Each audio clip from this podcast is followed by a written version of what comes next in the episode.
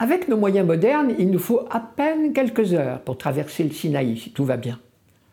À l'époque de Moïse, il paraît qu'il fallait 11 jours. C'est le livre du Deutéronome qui le dit. En fait, les Israélites, à la suite de Moïse, ont mis 40 ans. 40 ans, leur génération m'a déçu, dit Dieu dans le psaume 94-95.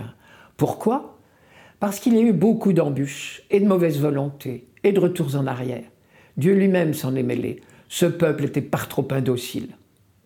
Au pied de la montagne du Sinaï, il avait promis tout ce qu'on voulait.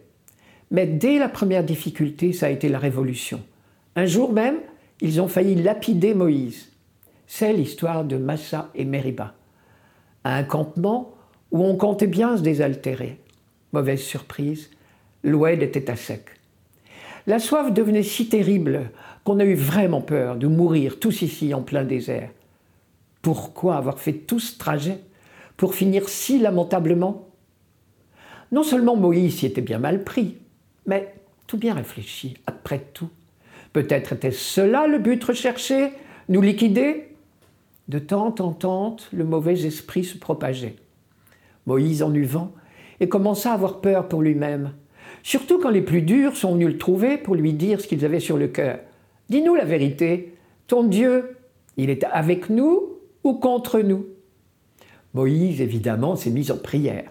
Fais quelque chose, Seigneur, sinon ils vont me tuer. Comment croyez-vous que Dieu a réagi? Il ne s'est pas mis en colère.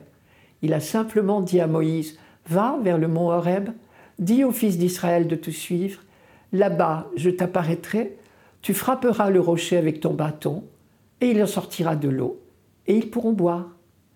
C'est en souvenir de ce miracle de l'eau du rocher que les psaumes parlent souvent de rocher. Vous connaissez par exemple l'expression Acclamons notre rocher, notre salut, qui est dans le psaume 94-95, qui ouvre la liturgie des heures tous les jours. Cette formule, c'est typiquement un rappel de l'expérience de Massa et Meriba.